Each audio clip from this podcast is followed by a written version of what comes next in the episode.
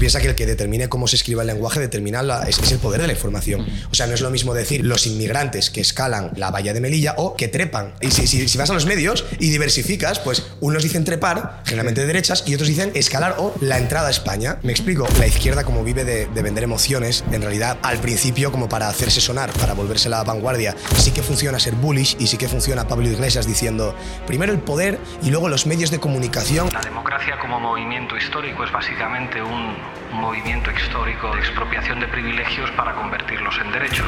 Así, directamente es como lo plantea el propio Pablo Iglesias. Es durísimo, es durísimo. Te he visto mucho hablar del tema del narcotráfico. ¿Cómo es la situación del narcotráfico en España? Pero la droga forma parte de la, de la naturaleza humana. Creo que nunca se va a ir. En España no hay una guerra tangible contra las drogas. Lo que hay es un armisticio en el cual la policía sabe que esta gente se droga. ¿Con qué se droga, de hecho? Sea nueva o sea antigua. Esto entra o por aviones, o por cargas comerciales, o por barcos, o por lo que fuera. El servicio de vigilancia aduanera siempre dice, incautamos seis para dejar pasar otros 60. ¿El gobierno tuvo algo que ver con el tema de la heroína? Al menos en España. España la tuvo, España tuvo el cártel gallego que llegó a estar igual de financiado que la mafia siciliana. Ahora ya no, porque otra gente se mueve en otros mercados mucho mayores. Te pongo un ejemplo. Un kilo de cocaína hoy te vale 22.000 euros. Un arma, hablamos de cargamentos. ¿Qué opinas de los fact-checkers? La verdad hoy es relativa. Yo puedo creer que esto es mujer y tú puedes creer que no. Por primera vez en la historia, tío, se duda el género. O eh, esto es referéndum o esto es eh, una rebelión. Soy un fact-checker. Tócate los cojones, que es un fact. Muy buenas familia y bienvenidos un día más a Wall Street Wolverine. Seguimos aquí con la ronda de podcast que llevamos unos días de explotación laboral grabando podcast. No sé cuándo veréis esto. Ethan, yo creo que algunos te conocerán de TikTok, otros no tanto. Preséntate un poco. Bueno, lo primero, gracias por, por invitarme, tío. Eh, nada, yo me llamo Izan, eh, tengo como dos áreas de, de trabajo. Por un lado soy periodista, que es por lo que estoy aquí, por divulgar redes sociales y tal. Y por otro lado comunicólogo, pues analista de lenguaje humano y, o trabajos para bueno, gente de política o empresas o, o lo que sea. ¿Cómo ves el ser periodista hoy en día? Eh, es una buena pregunta. Eh, depende del país y depende del oficio. Porque tú como periodista puedes hacer desde reportaje empresarial hasta cubrir noticias de actualidad. Bueno, tú, por ejemplo, Sí. eres una especie de pseudo periodista, ¿no? Con más calidad que muchos, te tengo que decir. Pero, bien, lo veo entretenido y poco capitalizable, sinceramente. ¿Crees que es difícil ganarte la vida siendo periodista? Mm. ¿O ganarte la vida bien? Creo que es difícil mm, ganarte la vida bien, o sea, escalar en hasta eh, puedes escalar hasta cierto punto, como asalariado, quiero decir, o como partícipe de un medio, etcétera. Como independiente, digamos que es más complicado todavía. Sin embargo, esa, esa eh, selecta minoría que sí que puede vivir de, de divulgar por su cuenta, vive mejor que todos los asalariados juntos, sin duda. ¿Podríamos decir que el modelo Patreon, el modelo de mecenazgo ha cambiado mucho todo esto? Eh, sí, sí, incluso por ejemplo YouTube ahora que se metió en, en membresías o Twitch, eh, yo que he experimentado en Twitch, eh, ¿sabes? Realmente lo haces dos meses y si, tienes una base de gente que le interesa la información, es como, tío, que da para vivir, Sí. ¿sabes? Y te pones a sumar fuentes de ingresos y, y sí, claro, Internet lo ha remodelado. Es duda. que yo me he dado cuenta, tío, que los periodistas muchas veces les pasa un poco como a, a ciertas profesiones como muy técnicas que no saben cómo capitalizar su propio negocio y realmente a día de hoy, sobre todo con internet, tienen una cantidad de opciones que dices, tío, o sea, te puedes montar desde un canal de YouTube, desde una cuenta de Twitch que, que te puede valer perfectamente para todos los días comentar la actualidad. Te puedes hacer una cuenta en Twitter que ahora también se paga. Totalmente. Te, puede- te puedes hacer un Patreon, lo que sea. Y como que siempre se queda todo limitado a, no, tengo que buscarme un medio para hacer artículos, ¿sabes? Sí. No, no veo como esa parte de, de saber encontrar la forma de monetizar esa profesión sin entrar en lo tradicional. Total, es como que el periodista de hoy, el, el pecado capital que tiene es que subdelega el objeto de interés a la actualidad. Es como que no eres interesante si no hablas de actualidad. Y de repente llega un chaval que hace vídeos, bueno, pues de lo, de lo que hay hoy, ¿no? De emprendimiento o de fitness o de lo que sea, acumula audiencia y te pasa por la derecha. ¿Sabes? Y dices, mierda, yo aquí buscándome un medio tal o cual, y es como, pues igual lo interesante era yo y no supe verlo. Una pregunta que hará mucha gente, yo creo. ¿Crees que los periodistas de hoy son libres de hacer su trabajo? Eh, lo- los ontológicamente periodistas y tú eres libre de hacer lo que quieras. Otra cosa es que eh, hablemos de periodistas que trabajan para, ¿no? O que no trabajan para, pero tienen relación o relación posterior con gente que ha trabajado para. Em, eh, bueno, lo, lo dije en el evento, tampoco quiero decirlo tal cual porque queda muy bullish, pero es como una especie de eh, una pseudomafia, ¿no? Digamos que eh, el poder afluye pues, de arriba abajo y, yo, por ejemplo, si a mi medio está patrocinado por una empresa o eh, estoy en los presupuestos generales de información del Estado, ¿no? Para propaganda institucional, yo puedo hablar. O sea, realmente no soy hater de que no, no hay libertad de prensa. Claro que la hay. Pero la hay hasta un punto. ¿Sabes? Realmente gente que se moje de verdad, quedan cuatro gatos que, bueno, pues eh, los, muchos estaban ayer y, y eso, pero un periodista asalariado, digamos que depende de la línea editorial del medio. Digamos que está delimitada quien financia ese medio. Eh, digamos que es, no tanto por, por el que financia el medio, sino por el conglomerado ideológico. Te pongo un ejemplo. Eh, de hecho, hice un vídeo hace, hace como medio año que se pegó bastante. Yo comentaba mi experiencia en un medio de izquierdas de España, que yo, pues claro, cuando eres estudiante, al principio de aquella yo cogía lo que, lo que me venía, ¿no? Y yo subí una- un artículo, eh, era como una columna de sociedad. Y había una parte, o sea, eras hablando de la pena de muerte, ni siquiera tenía que ver ni con machismo ni con feminismo. Y me acuerdo que decía, el hombre que mató a tal y luego la mujer que mató a tal. Y me dice, eh, me llamaron de redacción. Y dicen, ¿cómo que la mujer que mató a? Y yo, claro. Igual que tres párrafos más arriba, el hombre que tal. Y me dicen, no, no, es que esto por línea editorial es eh, que falleció a manos de. Y esto me pasó a mí. O sea que luego. Los, los hombres matan y las mujeres fallecen Claro, a mano. claro, uno es el sujeto activo y otro es el pasivo, me explico. Y te quedas como, o sea, lo entiendo, no es que me haya habido un problema brutal, eh, hubo una pequeña corrección, yo no quise la autoría y lo dejé. Lo dejé pues por integridad, ¿no? Tampoco es que tal. A mí me parece que a día de hoy se está dando un fenómeno que es muy divertido y es que la gente se está dando cuenta de todo esto, incluso hacen bromas con todo ello, con Sí. todo esto de los jóvenes Sí. y un hombre. Sí, 100%, 100%. Es muy importante. Además, tú piensas que el que determine cómo se escriba el lenguaje determina la, la- es, es el poder de la información. O sea, no es lo mismo decir, por ejemplo, los inmigrantes que escalan eh, la valla de Melilla o que trepan. ¿Sabes? Y si, si- si vas a los medios y diversificas, pues unos dicen trepar, generalmente de derechas, y otros dicen escalar o la entrada a España. ¿Me explico? O, por ejemplo, no es lo mismo decir que eh, las altas rentas contribuirán por solidaridad a decir que me voy a follar a los autónomos de España. y según el medio, y según el medio vas a ver que la línea editorial de cada uno, pues no es que siga a alguien que le financia, Sí. pero se ve, se le ve el plumero, siempre, siempre. Es muy divertido porque los políticos lo utilizan muchísimo todo esto, tío. Sí. O sea, es una barbaridad. O sea, cómo manipulan el lenguaje. Ahora democracia es lo que ellos dicen que es democracia. Claro. Libertad es lo que dicen que es libertad. Es constitucional. Sí. Es el contrato social. Sí. Consenso. Incluso ahora se hablaba que iban a cambiar un poco el. que había un mandato, no sé quién me ha contado esto. Bueno, en verdad sí sé quién me lo ha contado, porque ha estado hace unos días aquí en el, Uy, en el uy, podcast, pero uy, bueno, no pasa nada que van a empezar a modificar desde los medios el término de amnistía porque no gusta como suena amnistía. Van a, van a buscar, ¿cómo era? Un alivio penal, algo así lo, lo querían llamar. Un eufemismo de. sí, de un, toda la eufe- un eufemismo sí. para distorsionar un poco lo que se va a hacer, porque Claro. esto es algo que yo creo que desde hace tiempo se lleva aplicando, sobre todo más en la izquierda, el empezar a utilizar un lenguaje más suave, porque yo creo que clásicamente, sobre todo la izquierda más radical, era muy beligerante en el idioma. Digamos que en la forma de hablar, en la forma de atribuirse los términos. Y ¿no te has dado cuenta que últimamente hay una evolución del Pablo Iglesias del inicio que transiciona a un Pablo Iglesias más tranquilo, Sosegado, que sí. parece un cura, hablando suave Sí. y utilizando unos términos que son muy, muy distintos a los que utilizaba al principio? Sí, es porque, porque por lo general la- la izquierda, como vive de, de vender emociones, en realidad al principio, como para hacerse sonar, para volverse la vanguardia, sí que funciona ser bullish y sí que funciona Pablo Iglesias diciendo primero el poder y luego los medios de comunicación y luego tal, pero una vez lo tienes. Hay que democratizar los medios. Claro, no, no, pero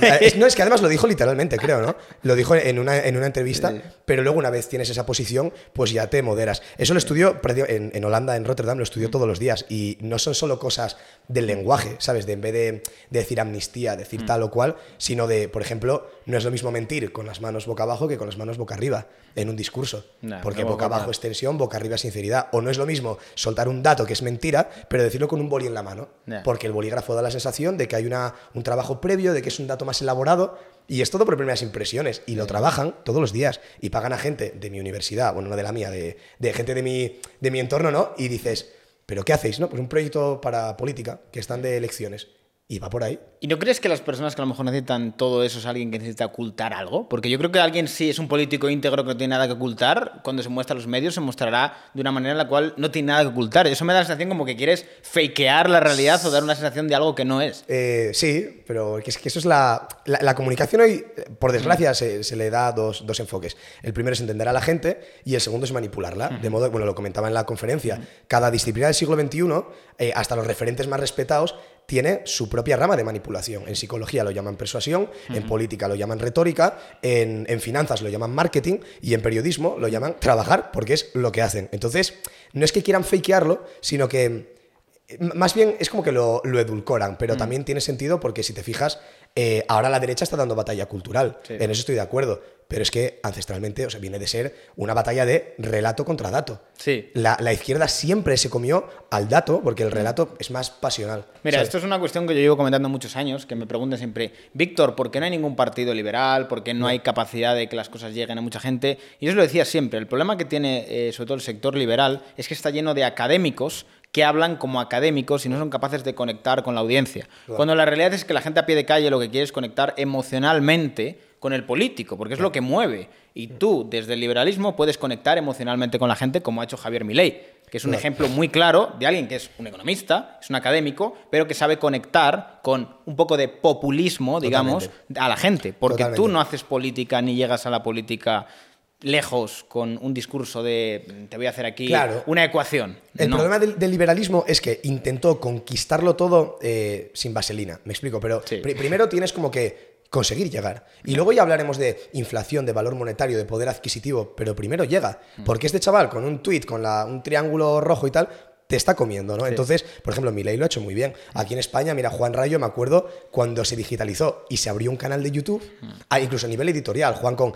los 10 mandamientos del liberalismo, de tal, mm. como que lo está haciendo bien, claro, pero es lo que dices tú, no hay volumen. O sea, no hay volumen como para edificar algo serio, de momento, claro. Aún así creo que Rayo también está empezando a entenderlo eso mucho y yo le mm. noto que él empieza como a gustarse sí, más dentro sí, de su sí, tipo de tono y su tipo de bromas y da un una parte más de entretenimiento, porque yo creo que al final esa parte de, de, de un poco de show de que la gente disfrute es muy, muy importante, tío, porque acabo marcando la diferencia entre, vale, esto me parece guay, lo veo y realmente soy fan de esta persona, sigo a esta persona y tengo un vínculo emocional. O sea, al final no hay partido si no hay líder. Tiene que haber un líder que sea carismático, que engancha a la gente, que mueva a la gente.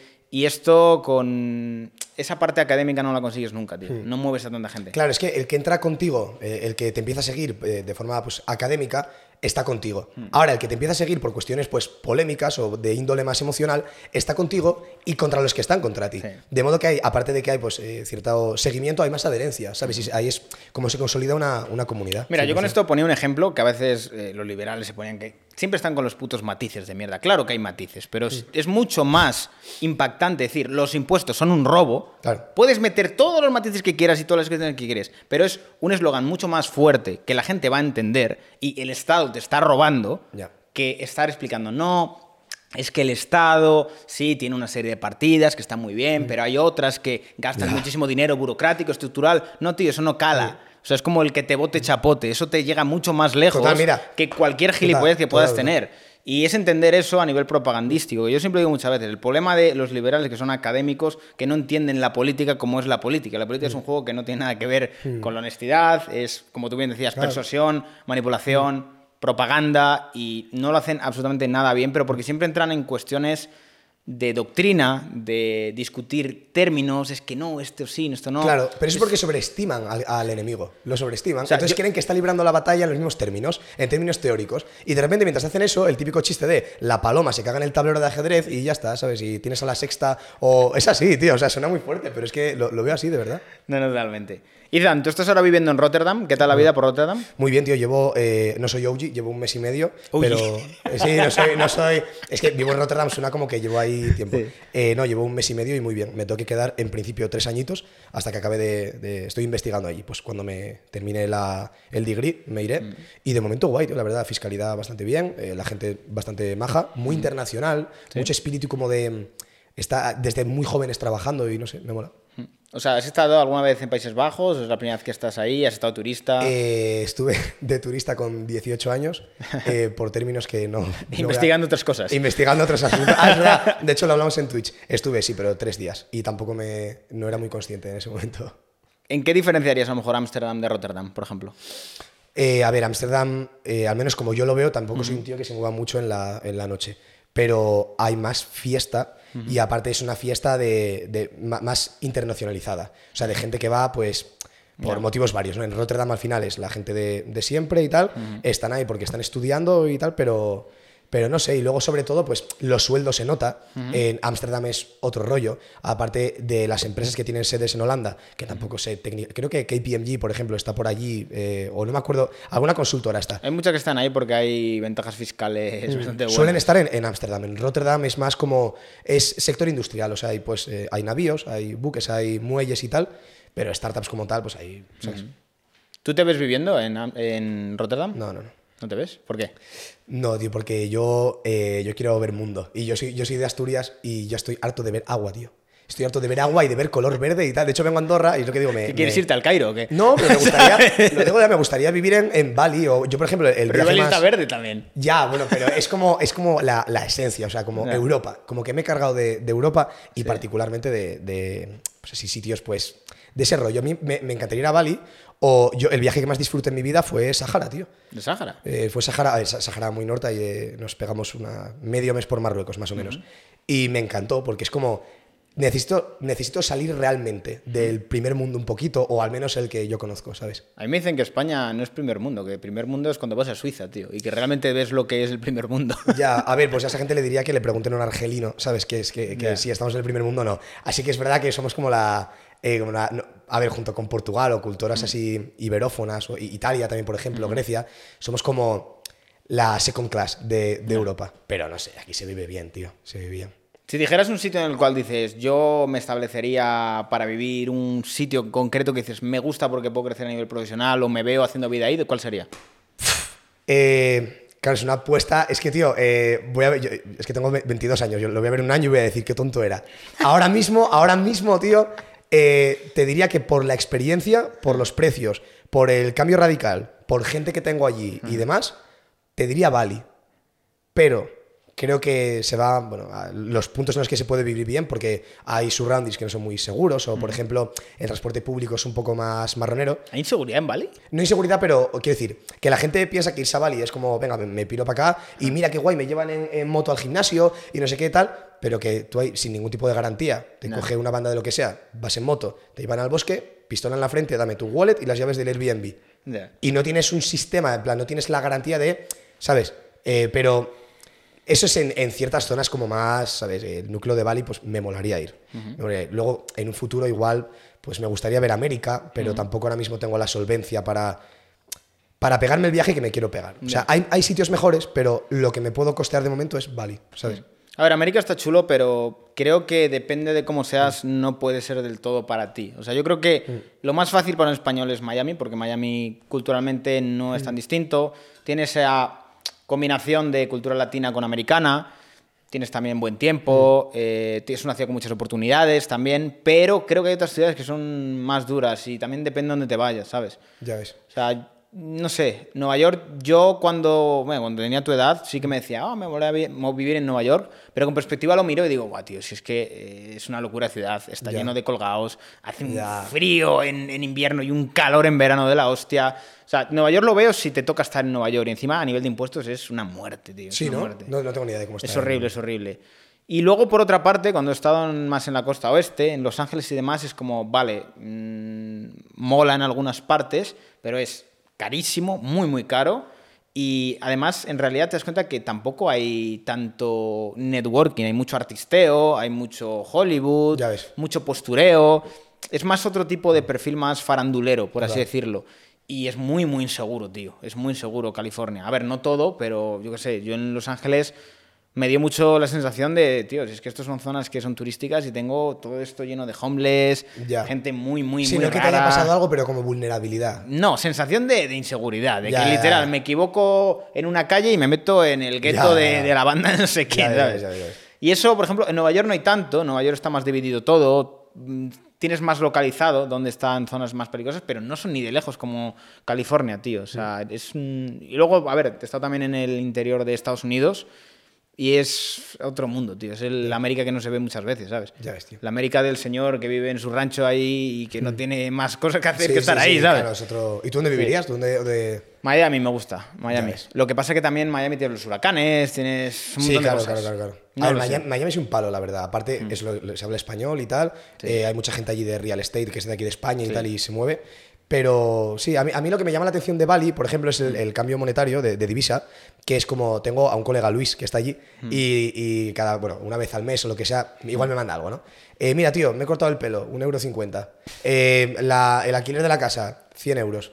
O 200 euros. Y digo, tío, yo con lo que estoy cobrando, hombre, pues para vivir en Los Ángeles, en una penthouse, no me da, ¿sabes? Pero para Bali y a nivel de prestaciones y tal, no sé. Eso es lo que piensa un inglés y un alemán cuando llega a España. Claro, justo. dice al resto de ingleses y justo, alemanes, justo, "Mira". justo. Un noruego, tío, un noruego. Que le- los españoles se creen listos en plan, ah, le estoy cobrando a 4 euros la Coca-Cola. Y es como, listo el que se la puede pagar, idiota. Sí, sí. ¿Sabes? Eh, mira, tonto eres tú, ¿sabes?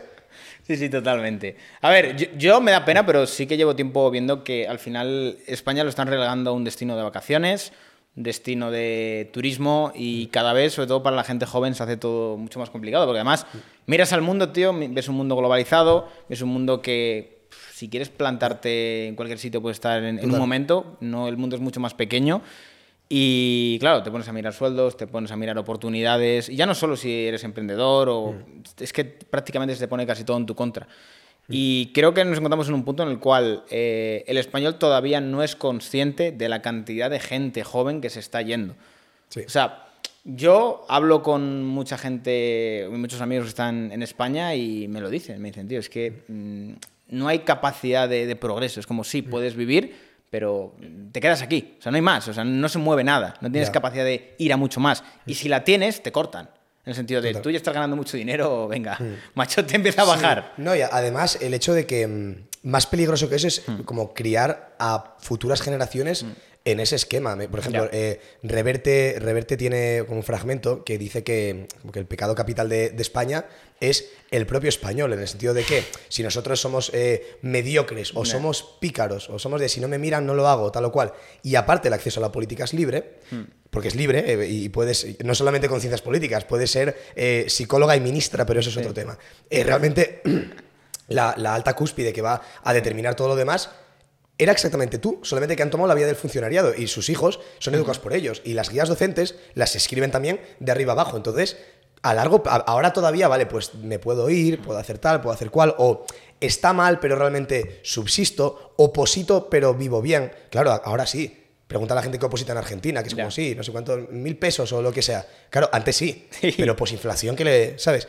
Entonces, claro, en España ahora viene una deriva, pues, de gente que, que se le ha pegado, o sea, de, es el momento de irse, ¿sabes? Y la gente que se quede y que apueste por su vida aquí, atarse a España ahora mismo lo veo un riesgo, sinceramente. Sí, totalmente. Te iba a comentar algo que yo creo que va a ser muy interesante de hablar. Te he visto mucho hablar del tema del narcotráfico, te he visto Ah, sí. muy inmerso en todo esto. ¿Cómo es la situación del narcotráfico en España? Eh, España eh, no es tanto como un, un narcoestado todavía. Holanda es discutible, ¿eh? Eh, Sí. luego te mandan algún paper y tal.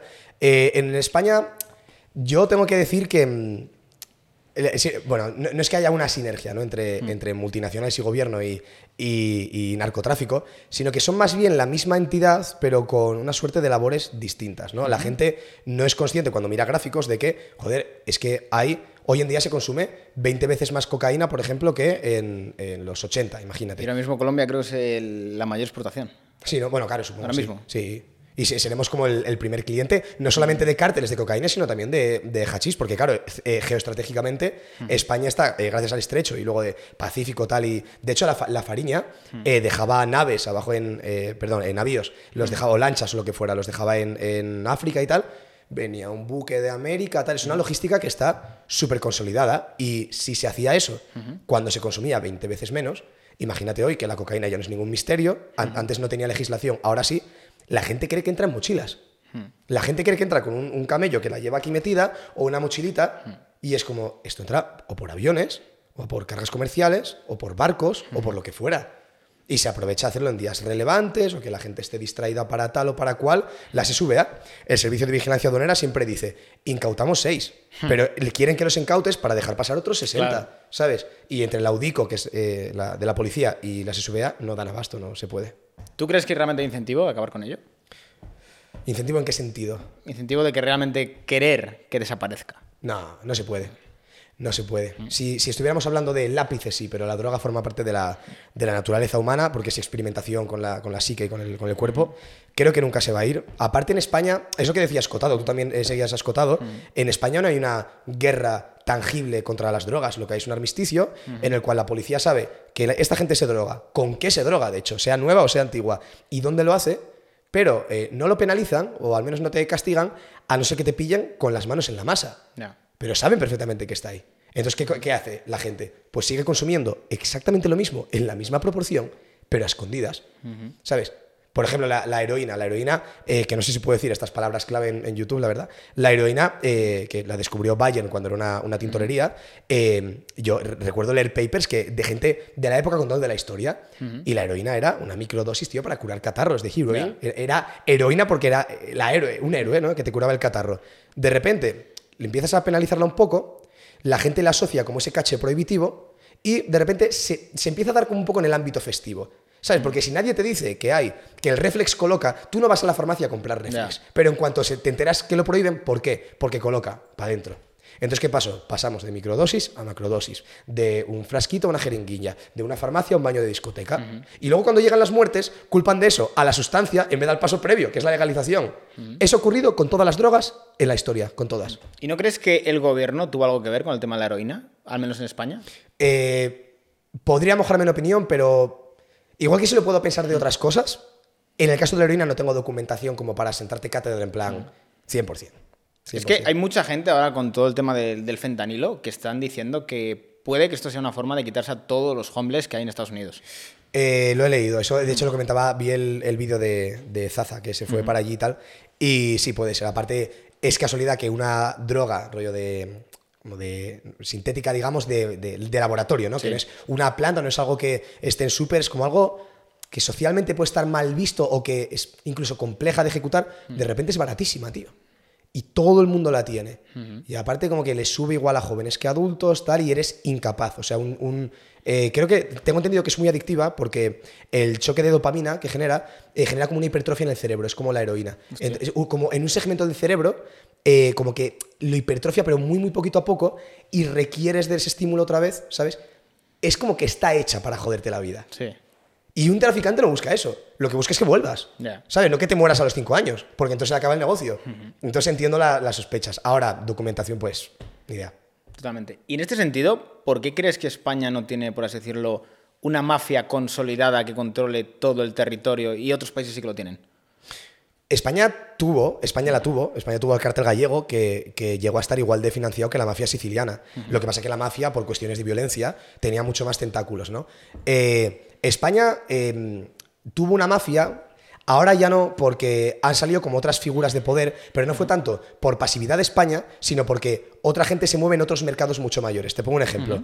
Em, Está muy de moda decir que, "Buah, que, que chunga la zona de la línea de la Concepción, por ejemplo, que entra por Algeciras, entra hachís y tal, pero plantealo en términos económicos. La cadena de valor del hachís va de 0 a 10 euros. O sea, tú plantas Ya. a 20 céntimos, eh, vendes placa a 2 o 3, se saca en la calle 5 o 6, si es dry, no sé cuánto, va de 0 a 10. Ya. Un kilo de cocaína hoy te vale 22.000 euros, si tienes suerte, si no 27.000 o lo que sea. Un arma, claro que nunca se compra una, hablamos de cargamentos. O, por ejemplo, trata de, tra- trata de blancas. Vender una mujer a un establecimiento, literalmente, que es lo que hace eh, pues, mafias más de, eh, de Europa del Este, ¿no? No puedes competir con eso. Ya. ¿Sabe? Y entonces se da el fenómeno Marbella, que llegas allí y es un networking entre mafias, cada uno, yo pongo logística, yo blanqueo capitales en Reino Unido, yo te pongo mujeres, yo tal. Y, y alguien que vende hachís con, con una infraestructura de tal no puede hacerlo, ¿sabes? Entonces creo que España es, es por, por producto, porque se está enfocando en un mercado que no, ¿sabes? De todas maneras, yo creo que ahora se están diversificando porque ahora, bueno, lo sabrás de sobra porque ha salido bastante en prensa, está muy de moda el Tusi, que el Tusi se vende bastante más caro que la cocaína, a ver, tampoco más- un poco por encima de la cocaína, y además se percibe como más inocente y no se tiene como ese sesgo Sí. eh, alrededor de, de la cocaína y se vende más caro, incluso a un perfil de gente como más pija, Sí. que lo ve como más inocente. Sí, el Tusi es el nuevo M, pero eh, eh, el Tusi es el M después del trap, ¿sabes? Es, es ese, es ese estilo. O sea, eh, tiene el colorín, no sé qué, se ve muy inocente. Eh, el Tusi es una mierda, es una mierda absoluta. El, el éxtasis es otra mierda. O sea, realmente el, el poder de, de- Mira, las drogas que más dinero dan son las que más inocentes se ven.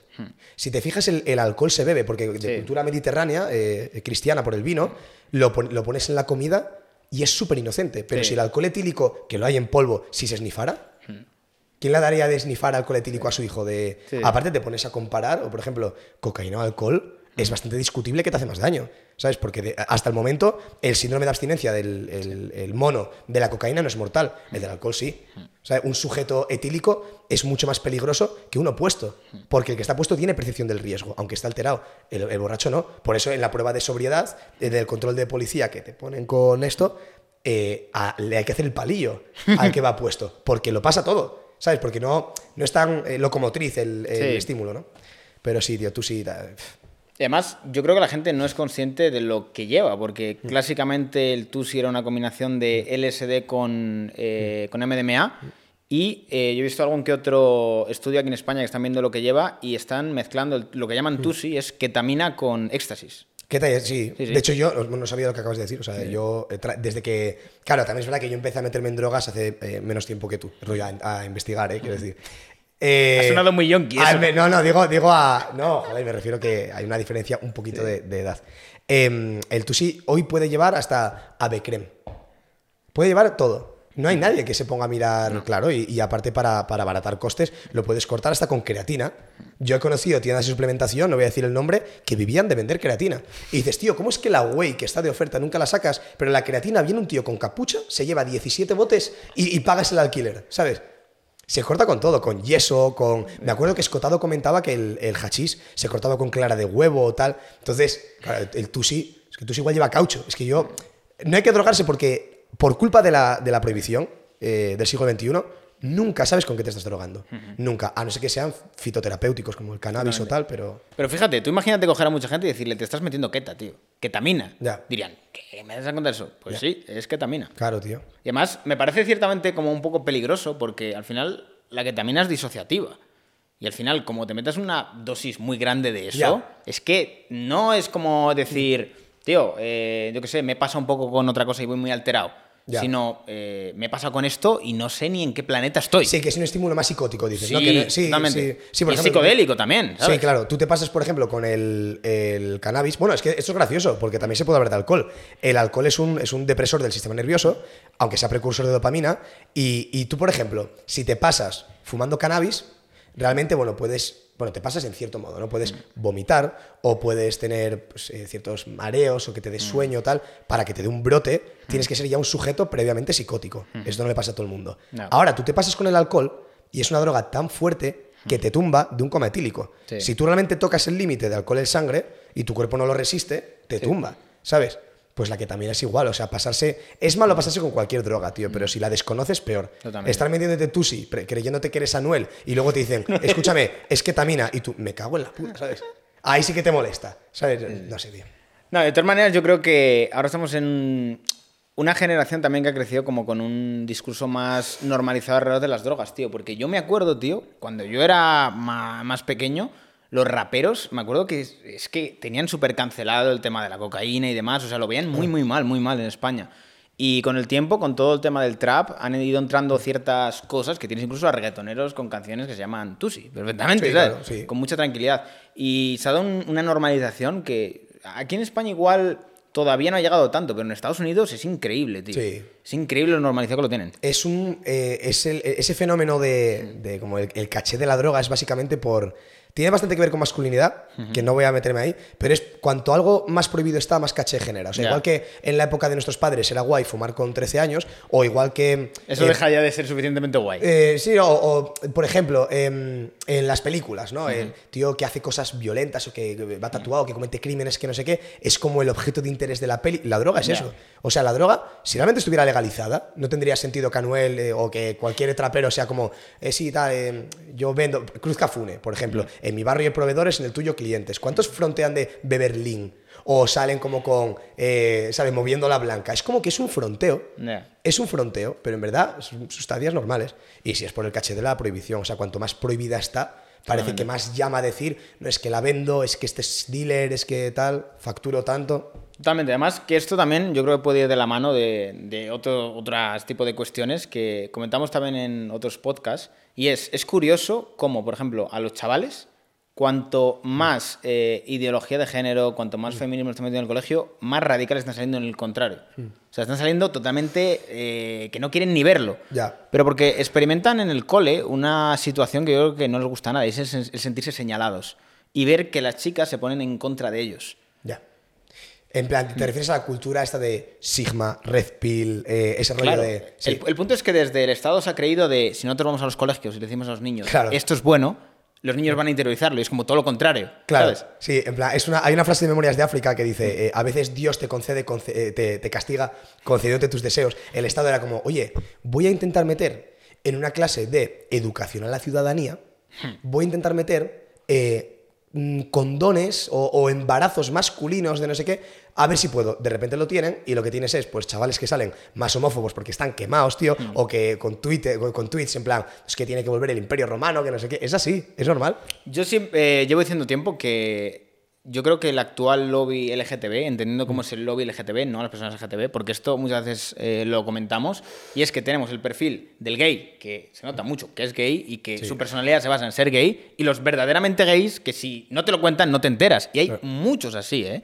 O sea, yo te diría que sorprendería sobre todo en el sector de la derecha la cantidad de gays que hay que no se sabe. Pero porque Sí. no, su personalidad no se basa en ser gay. Sí, bueno, y de hecho yo, yo, eh, he comido con varios, yo conozco a varios de- que hacen lo mismo que tú y yo. Bueno, Sí, tú los sí, conocerás también, eh, que no voy a dar nombres, pero quiero decir que no es... Es que a mí es un... Mira, el, el discurso LGTB tiene una cagada te- eh, terrible, que es convertir el gesto en monumento. O sea, primero te dicen, queremos normalización, queremos adecuarnos a pues, un ambiente tal que esto se respete. Queremos cuando- visibilidad. Claro, eh, eh, pero cuando llega el momento de homogenizarse con todo y que sea normal, de repente te salen con, estás en un grupo de gente, ah, yo soy tal, me llamo tal, tal. ah, bueno, yo soy tal, soy gay, soy bisexual y milito en el PC, me la suda. O sea, si, si tanto quieres normalizarlo, cállate, ¿sabes? O haciendo eh, huelgas, porque huelgas de tal, huelgas de cual, eh, días del, bueno, el Día del Orgullo. Es más complejo, ¿vale? Tampoco me voy a meter ahí, pero muchas más festividades que se hacen incluso en universidades, ¿sabes? O banderas, yo he llegado a ver en, en mi, en mi- en donde vivo en, en Rotterdam, en TSH, he llegado a ver una bandera de Europa, una de España, una de tal, una de cual, y luego la LGTB. Y digo, ¿pero qué me estás contando? O sea, ¿Qué país es ese? claro, claro, qué país, en el sentido de, joder, yo- y la gente que conocemos tú y yo, si la ves, como que tengo dos banderas, de puta madre, ¿sabes? Soy, soy eh, bipátrida, no sé, sí. tío, es muy absurdo. No, es, es como muy irónico esa parte de quiero integrarlo en la sociedad, pero no paro de separarlo.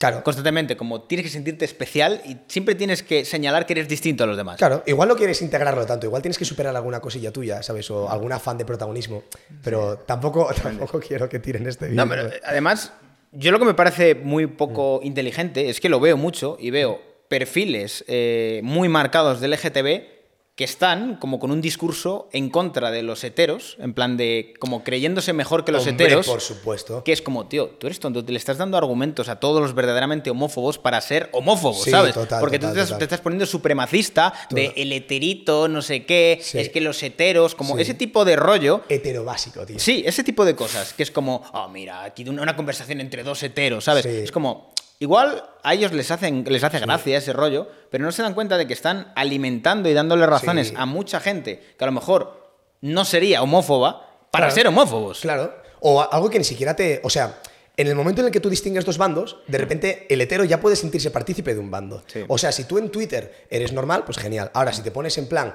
eh, sí, eh, el Camp Nou, el templo de los heteros. O hoy he entrado a un bar y cuánto hetero, huele a neuro, neuronormativo. Si empiezas con esas mierdas, de repente la gente ya entiende que hay una, una división. Me explico, ahí es cuando empieza la, la guerra. Eso se da un montón. Yo, por ejemplo, estoy de ver podcast de, de América, pues para practicar inglés y tal, y recuerdo un clip de una chica diciendo, oh, I think Andrew Tate, eh, he has eh, short guy energy, eh, energía de tío bajito. Y el tío le dice, espera, voy a aceptar eso si Sí. tú me dejas decir que tú tienes fat girl energy. Eh, ¿Sabes? es como porque el atributo de, de un hombre puede, ¿sabes? Como Sí. eh, corromperse de esa manera y el de una mujer, ¿no? Y eso con el LGTB, bueno, pero todos los días, tío. Todos Yo los días. a veces me pongo extremadamente magufo y pienso, aquí yo veo un ataque muy sistemático de varias mm, cuestiones, de diferentes ambientes, de diferentes sectores, lobbies, hacia un mismo perfil de sujeto, hombre, blanco, heterosexual.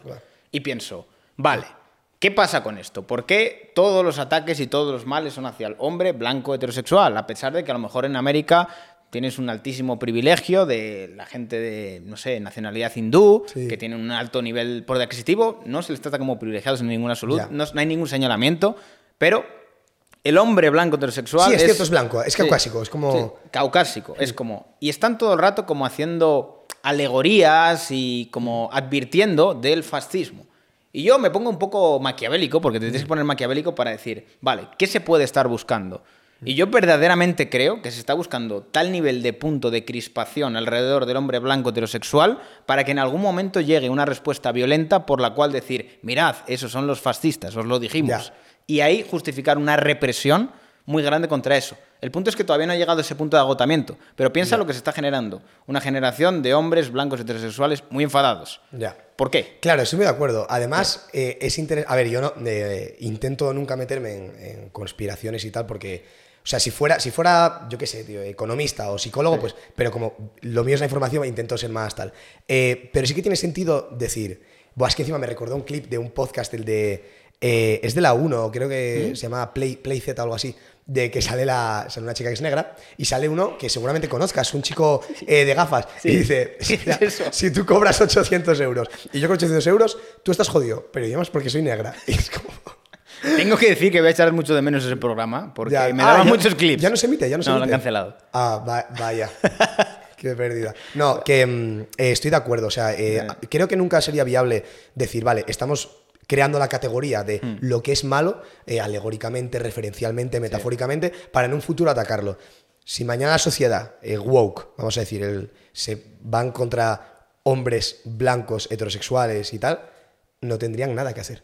Porque si tú vas a ver los ratios de acumulación de capital, la mayoría de gente que está hiper por encima, o te vas a emprendimiento, o yo qué sé, eh, luchadores de, de lo que sea, ¿sabes? No somos precisamente gente que no esté habilitada para una disputa o para tal.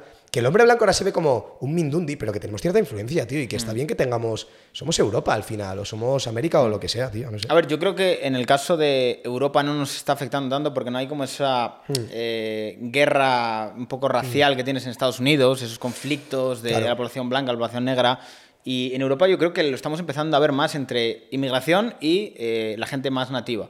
Porque están dando esas situaciones de Francia, Bélgica, te viene mucha inmigración del Magreb, Buah, choques durísimo, ¿eh? Es durísimo, es durísimo. O sea, yo he estado, mi familia es de, es de, es de Francia, eh, hace muchísimo que no voy, pero yo he visto vídeos de la zona del Sacré-Cœur en París y tal, y tío, pero eh, a machetadas, ¿sabes? Como, no te digo París centro, pero la banlieue, lo que son los, los suburbios, a machetadas, tío. Es que hay que entender que Francia es un polvorín, tío, porque estás trayendo a gente que ha sufrido en cierto modo el colonialismo francés, Ya, total. que ¿qué tipo de arraigo puede tener a Francia? Claro. Van a Francia porque pueden sacar cosas de Francia, Claro. pero tú nunca vas a hacer que esos se sientan franceses, porque Ya. de tradición es como, mm, estos son los que iban a mi país a quitarme las cosas. Sí, aparte Francia tiene otra putada, que es que como precisamente por el, el carácter colonial de, de la gente que les viene, comparten idioma.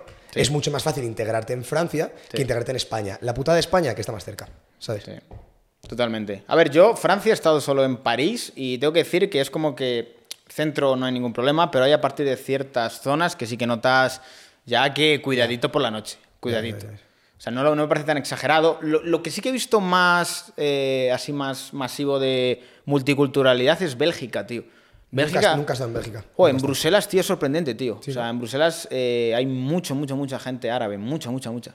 O sea, estado. Pero y- para pa- Pacífica o hablamos de. no, a ver, Bélgica lo pondría como hay dos tipos. Tienes el que está totalmente integrado, que trabaja, que tiene ya está totalmente integrado, y luego tienes barrios que sí que son un poco gueto. Ya ves. Pero no, no lo pondría como un ejemplo de, Buah, es que no hay integración. Creo que en Bélgica sí que hay más integración en ese sentido. Ya ves, pues yo eh, he leído eh, por colegas de Francia y tal que el problema de las, o sea, en Francia, digamos que no tratan bien al inmigrante, pero como que les intentan posicionar, o sea, a través de políticas sociales, económicas y tal, a todos en el mismo estrato económico, mismo tipo de trabajos, mismas zonas por, por eh, viviendas sociales y tal. Entonces, precisamente ese afán de intentar dar ayuda lo que hace es crear guetos.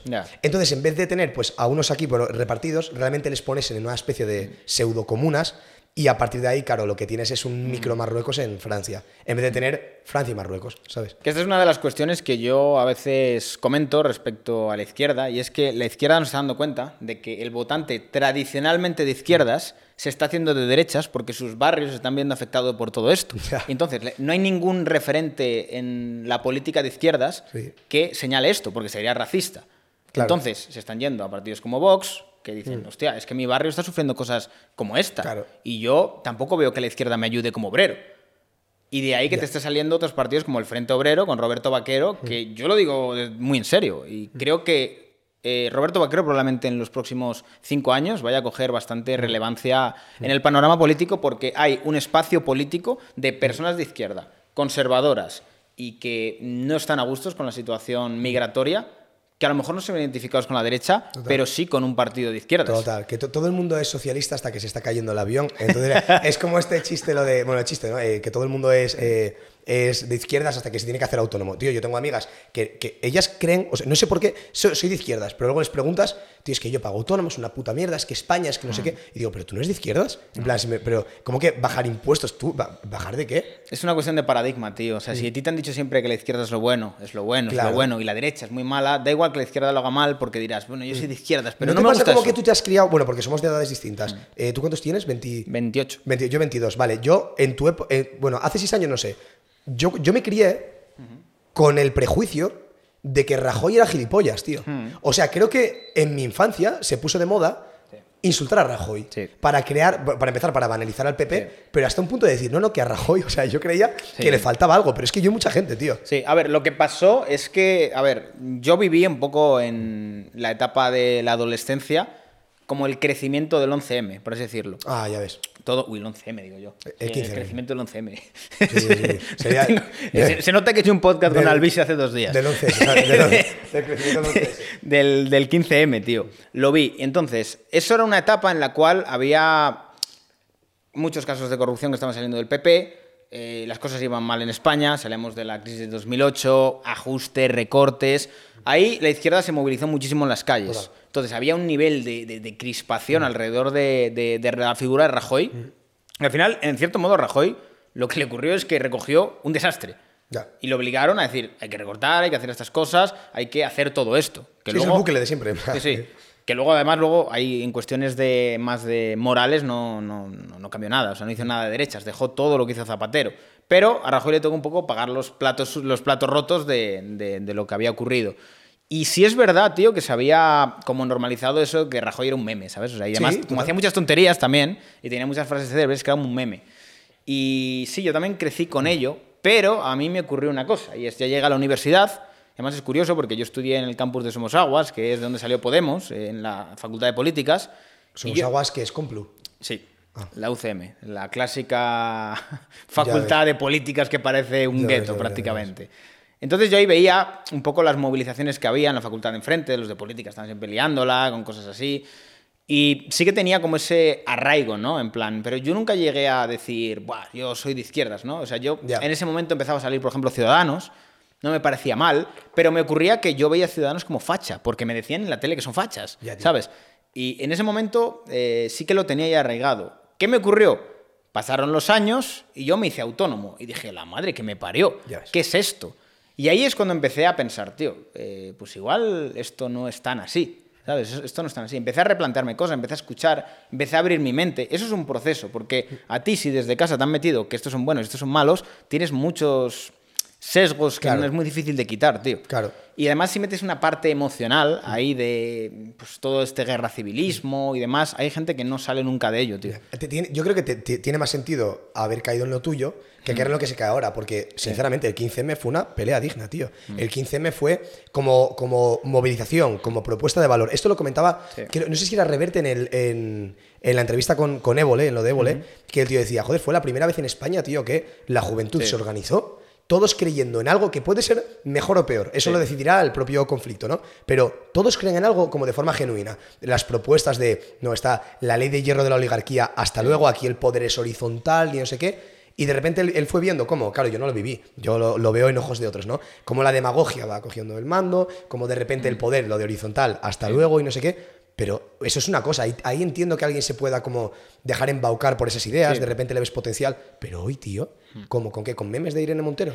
O sea, pero ¿cómo es posible que, ¿sabes?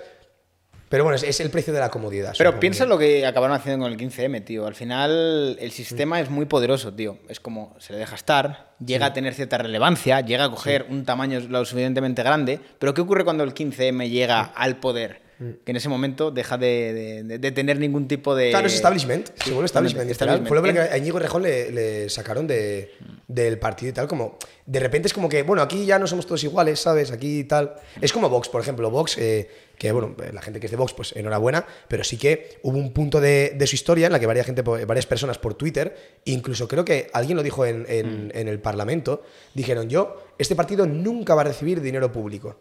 Nunca. Esto se va no a autofinanciar, pero bueno, o entidades privadas o lo que sea, ¿no? Y de repente son las, las- la- los presos y ves el, el nombre y su, y su correspondiente porcentaje y dices, es que no puedes, pero también lo entiendo, es como mi ley. Es como mi ley. Seguro que él quisiera ser más sosegado, jugar más a lo intelectual, pero no puedes. No. Porque jugar a la política es jugar sucio, tío. Y el punto es lo que alguna vez hemos comentado, que cuando tú quieres ser el partido fresco y el partido nuevo juegas con desventaja, porque el resto se asume que juegas sucio. Claro, Entonces- tú no tienes historial, eres la nueva de clase, ¿sabes? Pero si tú les decepcionas ya no te votan. Mm, o sea, hay otros partidos como el PP y el PSOE que podrán decepcionar y hacer todo lo que sea, que hay gente que les vota igual.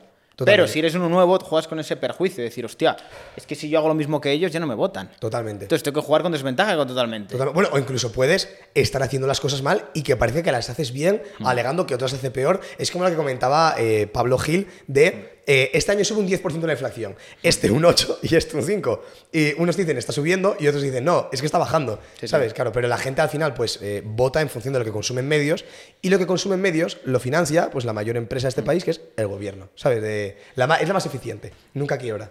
Como periodista, ¿qué opinas de los fact-checkers? eh, no puede, ontológicamente un fact-checker no puede existir. Te refieres, bueno, a... Puedo decir el nombre, ¿no? Sí, Neutral, este rollo, Sí. ¿no? Eh, es puto ridículo, claro. Eh, lo comentaba en la, en la conferencia, el problema de... mm, Tú, cuando, cuando algo se globaliza, se prostituye siempre, porque como llega más gente, tiene que ser más digerible, ¿no? Pasó con la música. Eso explica el fenómeno del reggaetón o de las vanguardias. Pasa también con eh, el entretenimiento. Pasa de algo sofisticado a TikTok, ¿no? Porque tiene que abarcar a un espectro más grande. ¿Qué pasa cuando haces eso con la verdad? Que tienes la posverdad. O sea, la verdad hoy es relativa. Yo puedo creer que esto es mujer y tú puedes creer que no. Por primera vez en la historia, tío, se duda del género. O eh, esto es referéndum, o esto es eh, una rebelión. O esto es guerra, o este tal. Este es tirano, este es cual. Sí. Entonces tienes. Soy un fact-checker. Tócate los cojones, ¿qué es un fact? En plan, ¿quién determina lo que es un fact? Aparte, date cuenta de la delgada línea que hay entre, entre la verdad y la mentira. Sí. Imagínate que, ma- que mañana Ayuso no puede ir al Parlamento porque se queda cu- cuidando de su madre, porque está en el hospital, que no sé si tiene madre. ¿Qué me va a decir el país? Me va a decir, ¿qué responsable? Mira, o sea, encima de lo que cobra, deja de lado a los ciudadanos. ¿Sabes? De- para una cosa que tienes que hacer y no más. ¿Qué me va a decir el ABC?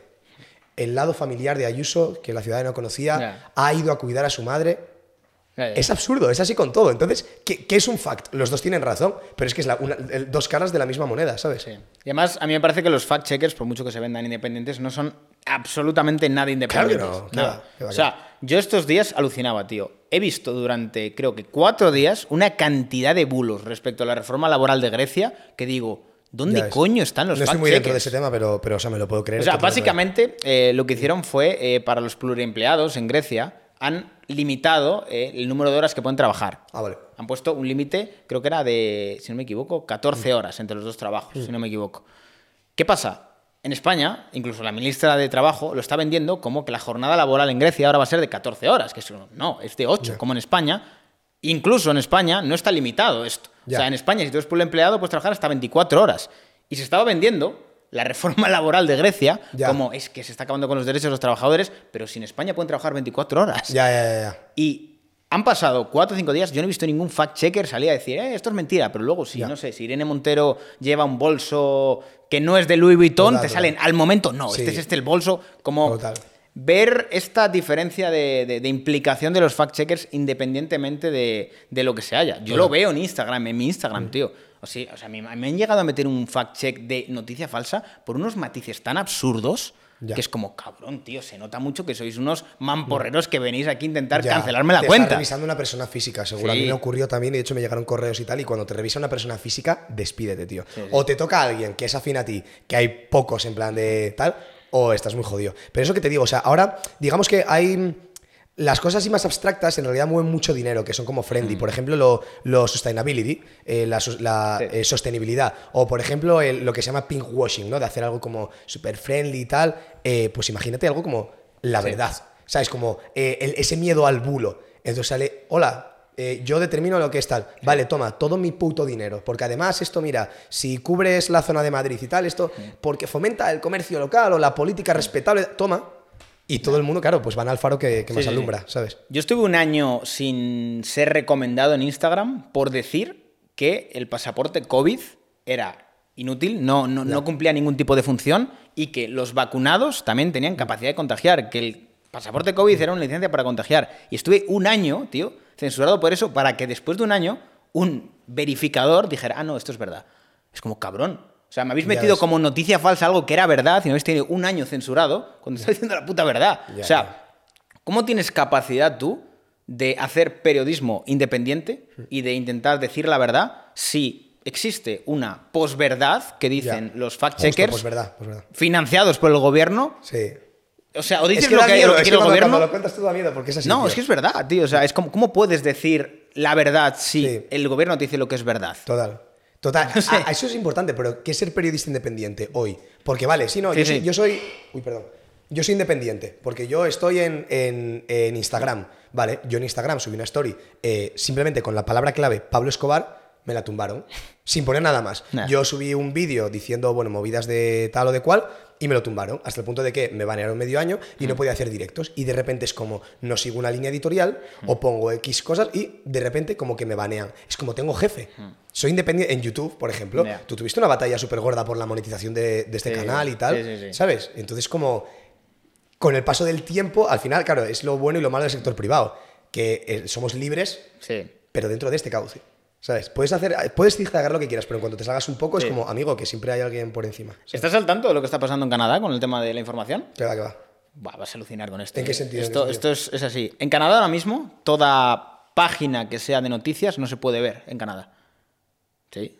O sea, yo... que no se puede ver. No, no se puede ver. Es como, como cuando durante, bueno, digo durante, porque sigue, durante la guerra de Ucrania, eh, Russia Today, por ejemplo. Vale, tú, no- entiendo. tú como europeo no puedes ver eso. Ahora, como canadiense, no puedes ver páginas de noticias. O sea, solo puedes ver las páginas de noticias de medios que estén afiliados al gobierno, porque eso es la, una manera de luchar contra la desinformación. De verdad, a mí hay gente que vive en Vale. Canadá que me dice, Víctor, no puedo ver tu página porque el gobierno ha prohibido las páginas de noticias. Y no es broma, ¿eh? ¿Desde cuándo lleva implementado eso? Pues llevará dos meses. Eso es una Y puta locura. Ayer mismo también han- han- van a obligar a los podcasts, creo que eran que generen más de 10 millones, a tener que estar registrados como medios de- del gobierno, en cierto modo. Tener, un, Claro. como, tener una regulación. Sí, como que, vale, tú puedes ser medio de información consumible, pero primero hay que cumplir esto, ¿no? Sí. Peligrosísimo. Es que, tío, la gente, eh, todo el mundo se preocupa por derechos de desplazamiento, derecho de tal, de, de acceso a la vivienda, de no sé qué. El derecho a la información, joder, si determina cómo ves el mundo, determina qué educación adquieres, o determina tus inquietudes, o, o tus opiniones, o la gente que conoces, ¿sabes? Y parece que como, es que algo de Internet. Las noticias son algo de Internet. eh, la verdad, los bulos, tal. Tío, pero ¿quién es la autoridad para decir lo que es información y lo que no? ¿Sabes? Yo creo que vamos hacia un control absoluto de todo esto. ¿eh? O sea, se están empezando a dar cuenta de que los medios de comunicación tradicionales dejan de tener como un poco ese poder. Las redes sociales tienen mucho más alcance, empiezan a tener mucho más consumidores y están viendo que se les escapa el- lo que llamamos el cuarto poder muchas veces, ¿no? que es el periodismo. Y se están dando cuenta de, hostia, tenemos que meter mano aquí. Y además, les ocurre algo, sobre todo más en la parte de la izquierda, y es que no acaban de calar eh, influencers y referentes de izquierda al nivel de los de derecha. Ya. O sea, yo lo he llegado Eso a es ver. muy cierto, ¿eh? Lo he llegado a ver de decir, tío, eh, es curioso cómo mm, estos intentan hacer lo mismo que hacemos nosotros en muchos casos, Ya. pero no, no les va bien. Y preguntas, ¿y por qué no les va bien? ¿Dónde está ese público? O sea, es como... Ya. Yo entiendo que, que- que a lo mejor puede haber eh, gente más de un lado o de otro, pero coño, es, es negar la realidad que hay gente de izquierdas. Bueno, quitando a Roberto Vaquero, que Roberto Vaquero lo está haciendo bien, pero es, es cierto que yo, bueno, Alan Barroso, Ah. Pero, pero te digo una cosa, Roberto Vaquero tiene también mucho público de derechas, tío. Oh, pues por, por supuesto, yo el primero. Sí, sí. O Ah, sea, tiene mucho público de derechas porque ha cogido parte del discurso de derechas Sí. y, y por eso mucha gente dice, ah, este es un comunista que me gusta, ¿sabes? Sí, sí, sí, sí, total. Sí, sí. No, es cierto que no hay mucho, no hay mucho influencer de. Y, y, bueno, al tema de, de como el miedo de perder la hegemonía, ¿no? De lo tradicional a, lo, a la vanguardia, que siempre es lo mismo, o sea, vanguardia y tal. Em, yo lo noto muchísimo. O sea, tú ahora te pones a ver audiencia, por ejemplo, de un youtuber que tenga 100.000 subs, que los hay hasta debajo de las piedras, y, tío, eh, tienen más ratio que una televisión local. Y más horas en pantalla que una televisión local, Sí. ¿sabes? O un medio de periodismo. Por ejemplo, Lelén tiene, imagínate, un artículo 400 o 4.000 Sí, views o tal, pero una chavala que hace lo mismo en un hilo de Twitter se lo come. Y digo, ¿hasta qué punto le estamos dando el caché? Porque todo el mundo es como, qué importante es la televisión, qué importante es el periódico. Si Mm. sale aquí es verdad. Yo lo llamo síndrome del chaleco reflectante. Si tú vas a un, a un cine, vas a un cine y ves a alguien con un chaleco amarillo, a que de algún modo le atribuyes como que trabaja ahí. O que es del staff o tal. Es como darle importancia a algo que no la tiene en función a su estética, ¿no?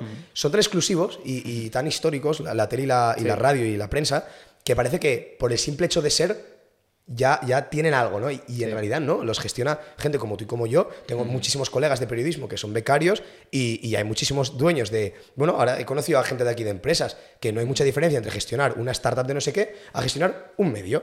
Porque no- es buscar rentabilidad. Igual que unos buscan inversores, este busca patrocinios. Igual que yo, tío. Sí, es así. Pero creo que en el caso de los medios es más complicado, porque en, yo al menos en España no veo muy arraigado el modelo de suscripción para poder financiar Total. un medio mediante suscripciones. Y tienes que caer al final a los patrocinadores, pero los patrocinadores también te limitan. Claro. Porque el patrocinador puede decir, "Ah, a mí esto no me gusta, a mí esto me gusta más. Y respecto a lo que comentabas de las redes sociales, bueno, solo hay que ver lo que pasó hace unos días, que la Fox tuvo que cortar un, un discurso de Trump, porque Trump dijo que Tucker, uy, Tucker, digo yo, Tucker Carlson Sí. estaba teniendo muchísima más audiencia de cuando estaba en la Fox, teniendo sus podcasts ahora en X, en Twitter. Claro. Y la Fox lo, lo cortó esa parte porque es como, es totalmente cierto, tienen una capacidad de llegar Claro. a muchísima más gente que no tenía antes. Ves, Tío, mira Joe Rogan. Sí. Joe Rogan es una puta institución, Sí, tío. Es una institución. Y al final es un formato que dices, vale, yo voy a la televisión, aquí en España, por ese mismo, por el mismo problema que acabas de decir tú, de el modelo de suscripción no funciona, en la tele me trago 11 minutos de publicidad. Sí. Cada hora. No sé, no sé si esto es más o menos eh, matemático tal, pero míticos de 6 minutos de no sé qué. Luego, la línea editorial, ya no me fío ni del telediario de TV, ni me fío. Y luego, a nivel de calidad de contenido, tengo dos opciones. O ver una entrevista económica de gente que no tiene ni puta idea, que ayer me estaba hablando de ideología de género y antes de ayer del volcán de Canarias, o, o ver un vídeo de Juan Rayo con el mismo invitado, pero en más, más en profundidad. ¿Qué decisión tomo? Pues normal que te adelanten. Si es que es una cuestión de, de calidad. Y luego de calidad pasas a volumen y ya está. Y ahí perdieron la, la batalla. Totalmente. Ethan, tú has crecido sobre todo en TikTok. ¿Por qué elegiste TikTok cuando empezaste? Eh, porque lo vi menos exigente. Es como un MVP. Era mi, digamos, yo quería divulgar eh, sobre ciertos temas y como TikTok es macro, porque es muy, muy macro, yo podía ver cuánto retenían de verdad. Mm, en función de lo que viraliza en TikTok, puedes hacerte muy buena idea de qué va a funcionar en Instagram, según el tema, ¿eh? Em, y dije, venga, pues me voy a, a meter aquí. Y fui testeando y tal, y cuando vi que había recepción, vi feedback, vi errores, eh, fui como ideando un poco el set de grabación y tal, dije, vale, pues ahora transiciona a Instagram. Que ojo, yo Instagram siempre me lo tomaba como súper personal. No sé si a ti, a ti te ocurrió, pero es como donde me seguía todo el mundo de, de- de Madrid o de Asturias o de donde sea, y le tenía como, como vértigo, ¿no? Y nada, fue luego combinar las dos y ya eso. Es se- que hay un proceso de, digamos, pasar a ser alguien que no hace contenido a hacer contenido en el cual hay personas que te siguen antes de hacer contenido que dice, ¿este qué hace? Sí, total, O tío, este total. quién se cree, se cree influencer ahora. Sí. Genera como un tipo de recelo extraño. Sí, sí, sí. Sí, yo por eso también utilicé TikTok, porque yo en TikTok era nuevo. Entonces, que cuando tenía eh, 60.000 o de aquella no sé cuánto tendría, hice transferencia y ya no tenía tanto síndrome del impostor de divulgar en Instagram, ¿sabes? Pero es cierto, todo el mundo como que te pone a parir cuando, bueno, que te habrá pasado, y más estudiando en la Complu, como que eh, se ve raro, como te, te critican, o mira, ¿qué hace este pavo? Habla solo y tal. De repente eso sale bien. Habla solo. Sí, habla solo en la, a la cámara. Es verdad, es que hablamos solos a la cámara, tío. Y, y de repente eso sale bien, funciona, o te ven en eventos, y es como, oye, tío, después de medio año po- poniéndote a parir, enhorabuena. Enhorabuena, bro. ¿Pero cómo que bro? Sí, quieren el saludo de vuelta, porque ahora que lo conseguí me pides consejo. O me dices, oye, tío, a ver si me llevas a tal. Pues no, ¿sabes? Eres un puto mediocre y si no apostaste antes, no apuestes ahora. A ver, lo que ocurre, y esto te lo puedo decir de primera mano, Hmm. hay en general, un sentimiento en toda la gente que podemos llamar que no está expuesta en redes sociales, en el cual se entiende como a la gente que está en redes sociales como, bueno, este es famoso, este no sé qué. Mm. Y el hecho de que tú a lo mejor quieras aspirar a ser alguien Ya. famoso es como, y este que se cree mejor que yo. Sí, eso ¿sabes? pasa también Quiere con los ricos. El hecho de que aspires a tener más dinero es como Sí. eres un puto egocéntrico. sí. Y piensa que eso también afecta mucho al ego de las personas, porque cuando tú ves que una persona sale del mismo punto que tú y le empieza a ir más, mejor que tú, Mm. Ya. Esto genera un sentimiento interno de decir, hostia, Mm. ¿y por qué yo no? Es mucho más fácil enfadarse contigo y tomarla contigo de este ha tenido suerte o este es no sé qué, que analizar y decir, joder, ¿qué ha hecho este que no haya hecho yo Mm. para estar donde está? Total.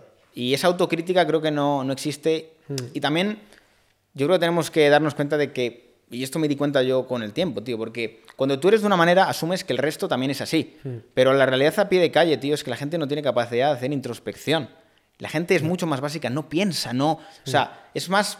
No tiene esa capacidad de diálogo consigo mismo Sí, y de claro. análisis. Ah, eh, rudimentaria. sí. Sí, es como, no tienen esa, par- esa parte de me paro, analizo lo que ha pasado, profundizo, tengo empatía para entender la emoción del otro, por qué. No hay ese análisis y por eso muchas veces hay gente que no acaba de encontrar como el origen de todos sus problemas, ¿sabes? Total.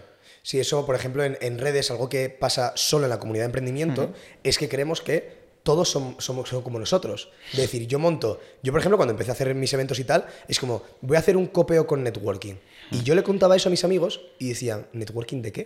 ¿Sabes? Como que lo ven raro y aquí en emprendimiento se le da como mucho valor a, a la iniciativa, a tal o cual, pero tú esto se lo cuentas a gente que no es de emprendimiento, que no tal.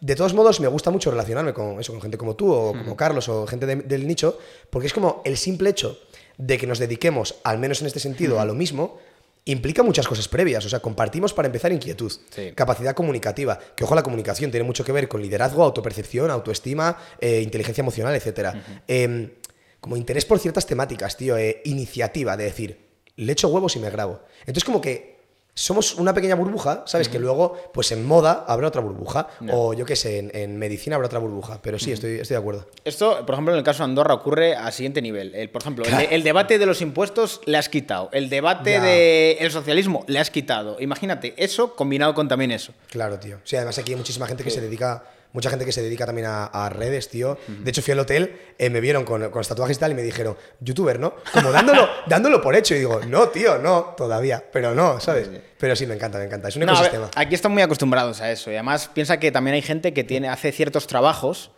que tienes que lidiar con todo tipo de personas. Por ejemplo, aquí en Andorra, si tienes una empresa, pues tienes que tener un extintor. Y hay un tío que tiene que venir a hacer revisiones de extintores. Entonces ese tío está harto de entrar en casa, a lo mejor de Willy Rex, Ya. de Vegeta o de Gref, ¿sabes? tío, ya. Entonces se acaba como normalizando y bueno, un youtuber, no sé qué. Claro. Es mucho más habitual y como es muy pequeño, tío, todo es muy, muy cercano. Mm. eh, Es que es todo, o sea, literal, literal que es como un pueblo, tío. Literal como, como un pueblo. Es la cápsula de Dragon Ball, tío. ¿Has visto Dragon Ball? En plan de que, de que donde un sitio pasa un día, aquí pasa un año. Yo Sí. creo, de- y de- sobre todo después del, del evento, que bueno, para el que lo esté viendo fue un palo y el siguiente año más y mejor. Yo en el evento avancé en cuatro, no, ¿cuánto fue? Como 10 horas más o menos, algo así. Sí. Lo que puedo avanzar en Rotterdam o en Madrid o en Asturias en, ¿cuánto? Dos años.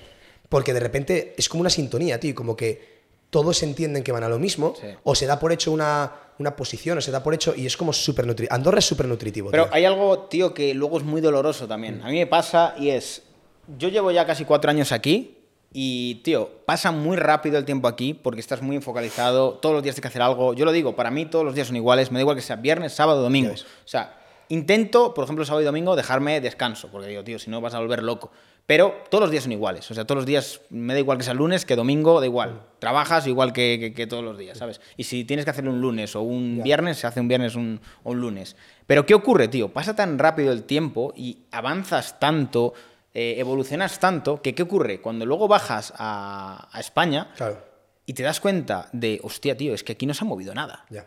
Es como, como si vivi- es como si, como si la película Interestelar, tío. Te Ya, lo tío. juro. O sea, tienes unas distorsiones. Espacio-tiempo, decir, tío, es que yo he estado en un espacio de tiempo que me han pasado una cantidad de cosas y me ha dado la vuelta la vida mil veces. Estoy con Mm. este proyecto, he terminado este, eh, estoy aquí, he subido tanto, eh, yo qué sé, me he Mm. comprado este coche, he, he- he montado una oficina, no sé qué. Mm. Pero luego llegas a- abajo y dices, ¿y aquí qué ha pasado? Y lo ves todo igual, tío. Y simplemente ves el paso del tiempo en esta persona está más mayor, esta persona ha crecido, joder, eh, los que antes eran mis primos que eran así, ahora son así. Ya. Pero dices, todo sigue igual, tío, y no hay como ese avance. Mm. Y te choca mucho, tío. Emocionalmente te choca mucho porque dices, wow, tío. o sea, y, y ver el tiempo de una manera tan palpable, ver qué pasa, es como, wow, tío. Es sí, que. Sí, ver, y sobre todo cuando es, es gente cercana, ¿sabes? Sí. Porque al principio, o sea, eso que, es lo que te decía de que a veces Dios castiga concediéndote tus deseos. Tú te pones a emprender, te mudas, te pones a currar a muerte, avanzas, escalas, haces dinero eh, o viralizas o lo que coño hagas, ¿no? Y de repente esa sensación de quiero volver al hogar y nadie me recuerda ahora, ¿no? De repente llegas y es como, Sí. chavales, pero si seguís siendo drogadictos, tío. O, o seguís intentando hacer un máster, pero si es que no vas a trabajar en esto, ¿no lo ves? Y, y de repente ese pilar que tenías de mi grupo de amigos, o tal vez mis primos, lo que comentas, ¿no? O Sí. de lo que sea, dices, ahí es cuando el realize de, de- de que, de que no somos compatibles, Mm. tío. Y es como, es dolor, es dolor. Y mira, voy a abrir un melón que es eh, tirarme piedras contra mi propio tejado y también contra todo el sector que puede ser el mío, pero que pronto se van a dar cuenta de una cosa que yo me di cuenta hace años y que es una verdad como un templo. Tú ahora has visto últimamente como esta tendencia de es que la satisfacción inmediata, la dopamina, necesitas esa dopamina, pero hay algo que todavía creo que todo este sector no se ha dado cuenta, y es que esa dopamina también ocurre con el trabajo. Y tú te puedes volver jodidamente adicto al trabajo Sí. y al éxito. Y eso es igual de tóxico que el tío que es adicto a masturbarse, Total. el tío que es adicto a meterse cocaína, el tío que es adicto A Black Hat. O, o- o al deporte, a lo que sea. Esto, tío, mucha gente no se da cuenta y siempre nos focalizamos en producción, Mm. producir, producir, producir, producir. Es bueno económicamente, pero cuando te pasas, Mm. tío, es absolutamente tóxico. ¿Por qué? Porque llegas a un momento en el cual normalices de decir, vale, estoy ganando este dinero, como no gane más, algo va mal en mi vida. Ya. Algo está pasando mal. Hostia, crezco a este nivel en redes, si no crezco más, algo estoy Claro. haciendo mal. Eh, a lo mejor descansas un día y dices, tengo un remordimiento por dentro de decir, no estoy trabajando. Ya. Eso, tío, lo, lo enfocamos como, tío, céntrate, este discurso de levántate pronto, trabaja, haz deporte, y no se están, la gente no se está dando cuenta de que al final la vida va mucho más allá de eso. Y normalmente esto te das cuenta a las malas, en el sentido que te das cuenta de, wow, estás en tu película, en tu autopista, trabajo bien, consigo cosas, pero llega un momento en el cual paras y dices, tío, hay gente a mi alrededor que también tengo que cuidar y que tengo que darle su espacio y que tengo que saber parar y decir, coño, que estas personas no están solo para verme a mí conseguir cosas, Claro, claro, que también claro. necesitan eh, regar esas relaciones, cuidar a esos amigos, cuidar a esa familia, eh, tener claro que eh, tu pareja está para estar contigo, para cuidarte, para apoyarte, pero también tienes que tener tiempo para ella y para poder darle lo que ella necesita y, y para escucharla, que por el hecho de que tú hagas a lo mejor cosas con mayor magnitud no quiere decir que lo tuyo sea más importante que lo suyo, ¿sabes? Y muchas veces esto, sobre todo en la parte de gente que tiene vidas complicadas, tendemos como a dejar a los demás de lado, ¿sabes? Y no nos damos cuenta de que estamos en una autopista, tío, que vamos ahí a toda hostia. Y eso es dopamina, tío, que te vuelves adicto al éxito. Y eso es muy peligroso, tío. Es como, como el fitness, o sea, yo lo que noté cuando, cuando eh, claro, yo, yo cuando peleaba, pues hacía recortes de peso y tal, y siempre te ves muy bien. Bueno, tú has hecho fitness, ¿qué te voy a decir? Mm. Yo- Em, mira, te voy a decir una cosa que es duro y es un ataque durísimo a la comunidad fitness. Si la mayoría de gente conociera la parte privada de lo que es la comunidad fitness, se daría cuenta de que son profundamente infelices.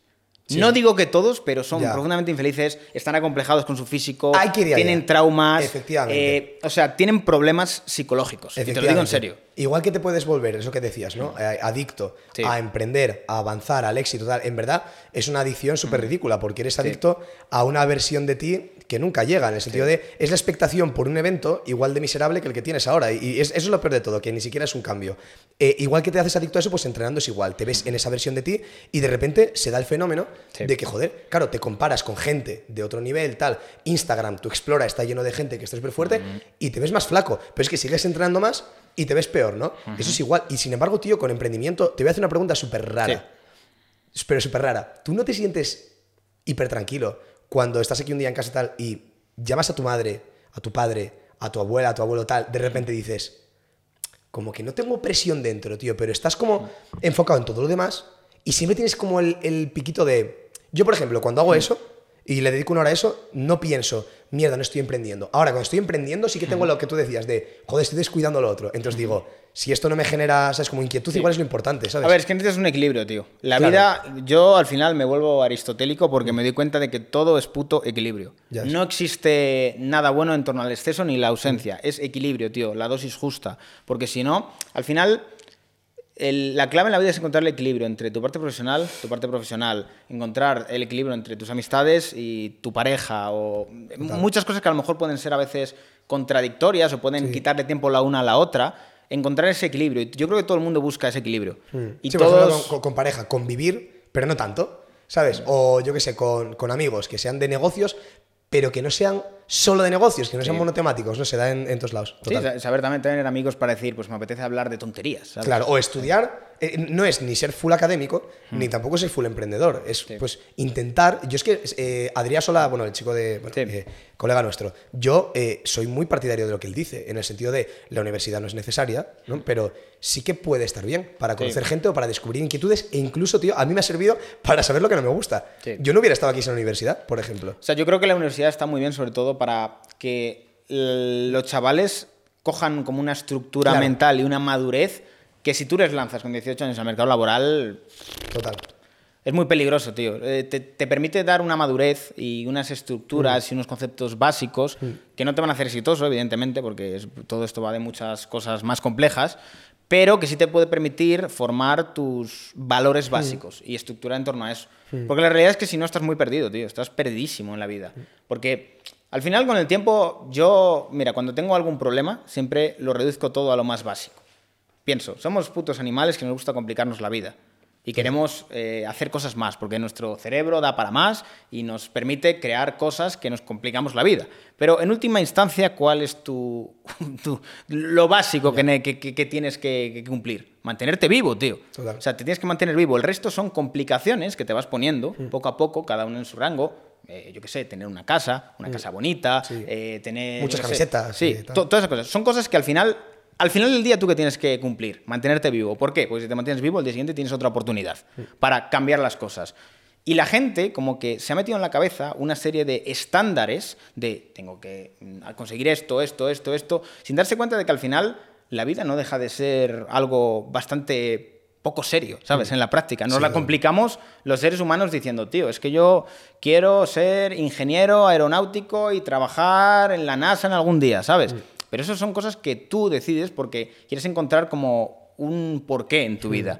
Pero tú no dejas de ser un puto animal, ¿sabes? Sí, sí, sí. Un animal que lo que único que tienes que hacer es sobrevivir. Mm, Y como- yo, sí, sí. yo me, cuando tengo un problema así digo, "Bien, Víctor, esto es una complicación de, de tus películas que quieres llegar lejos y quieres encontrar, yo qué sé, un porqué y cumplir un- una labor a nivel social, pero en última instancia, ¿qué es lo peor que puede pasar? Que te mueras. No te vas a morir, entonces tranquilo, tío. Mañana se soluciona, pasado, no. Total. Si no, habrá otro camino, habrá otra posibilidad.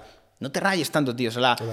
Y, y pasa con muchas cosas. Me pasaba a mí, por ejemplo, tío, con el, con el colegio y con el instituto y demás. Tienes un poco la presión instaurada por tus padres de hay que sacar buenas notas, no sé qué, no sé cuántos, sin darte cuenta que al final hay más oportunidades. O sea, que es como, vale, suspendido, pues puedo aprobar. Eh, no es la última oportunidad. Eh, yo qué sé, bachillerato, esa presión de. Sí, tienes que sacar buenas notas, tienes que cumplir, no sé qué, pero es que hay más oportunidades, tío. No, no, es, no es que tengas una pistola aquí y digas, es que Total. tienes que quitarte esa presión, pero que esa presión tampoco te deje. Total. Digamos, yo eso lo descubrí más en la universidad, tío. El darme cuenta de decir, hostia, tío, es que la vida no va de, de títulos, va de otras cosas.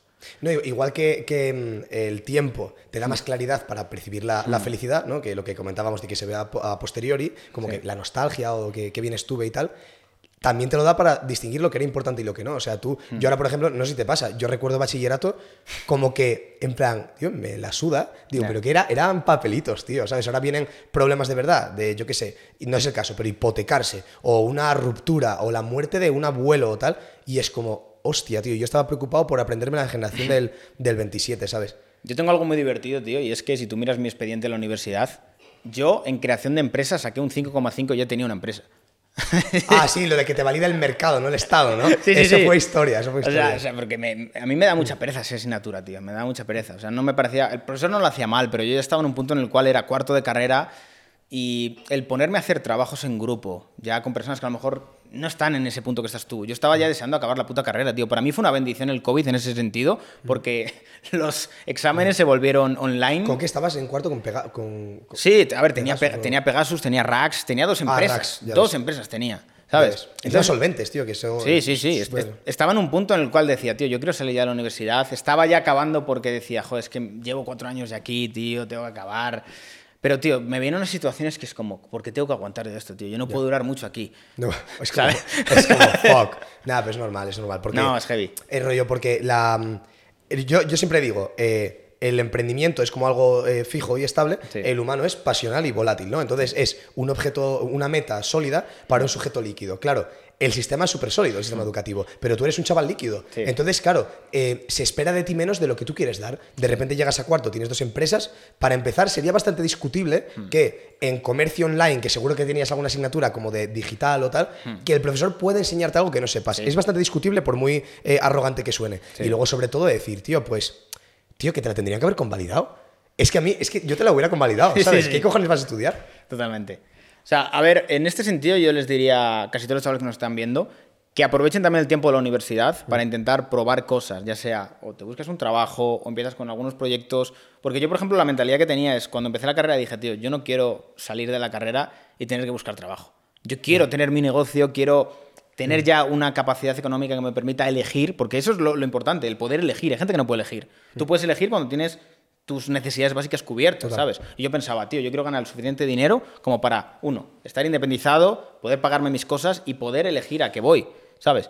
O sea, porque yo pensaba, tío, no voy a hacer, yo, yo no hago un máster ni de coña, no me meto dos Ya, años tío. más, ¿para qué? O Ya. sea, me acuerdo que incluso me planteé, porque en ese momento ya tenía dinero, el decir, hostia, ¿y si me pago un MBA aquí en el IE? Vi y dije, hostia, 80k. ¿Qué es un Digo, MBA, perdón? Un MBA, un, un Master in Business Administration. Ah, vale, vale, vale. Sí. Digo, me, me lo pago, pero pensaba, tío, ¿pero esto qué te va a dar? Simplemente currículum si quieres trabajar para otro, pero tú no quieres trabajar para otro. Y era como, guau, ¿qué po- con esos 80k puedes hacer muchas cosas. Ya ves, tío. Y eso es como que tanta necesidad Mm. lo tienes. Es como, mm, igual eso lo puedes conseguir perfectamente mm, Sí. en otro ambiente, relacionándote con personas que son suficientemente Eso es, eso una diferencia que noto muchísimo. No sé qué opinas tú de la, de la educación académica en España. Yo lo veo mucho comparándolo con, con Holanda, que es donde estoy yo, en, en Rotterdam.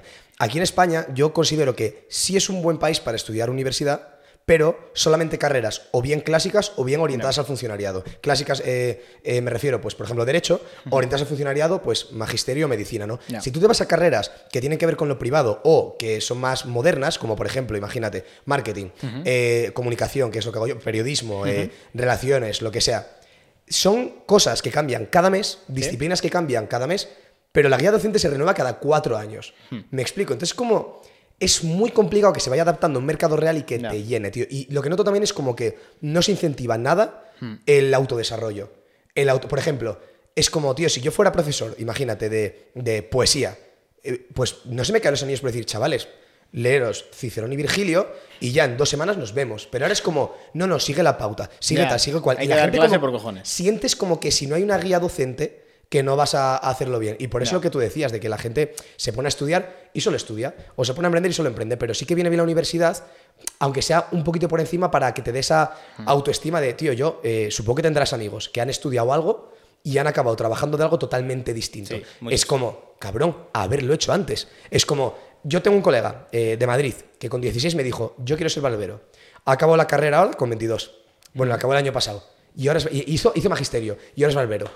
Y digo, tenías cinco años, tío, Sí. para, para haber montado el local, trabajar de cualquier mierda y hacer tal. ¿Sabes? Como que si no tienes un título dices, ah, vale, ahora sí que puedo. No estoy legitimado. Claro, estoy legitimado, pero lo puedes haber hecho antes, tío. ¿Sabes? Yo esto lo comentaba, sobre todo cuando estaba en el sector fitness, siempre había como mucha batalla entre los que estaban fuertes y se ponían a hacer asesorías Sí. y los que tenían el título y a lo mejor no estaban fuertes y decían que los que están fuertes y Intrusismo. tenían asesorías hacían intrusismo. Ya. Y yo pensaba, a ver, puedo entender de cierto modo que te moleste, pero tío, a mí me parecería como muy triste que alguien que mm, no sabe es que- sea capaz de quitarme trabajo a mí que sé. O sea, si Ya. sabes, tú sabes mostrar que sabes. Total. Gánatelo, cabrón. Total. O sea, es como, ¿por qué necesitas que al otro no le dejen para que tú? O sea, tú puedes brillar por ti mismo, eres mejor que él, demuéstralo. Total. Es como, que, que- ¿de quién prefieres asesoría empresarial? ¿De un tío eh, que tenga ocho másteres y viva en un puto bajo de malasaña? ¿O de, de un tío que no tenga másteres, pero que gestione cuatro fondos de banca privada? Sí, no sí, sé sí. qué. Ya está. Es que la, la gente.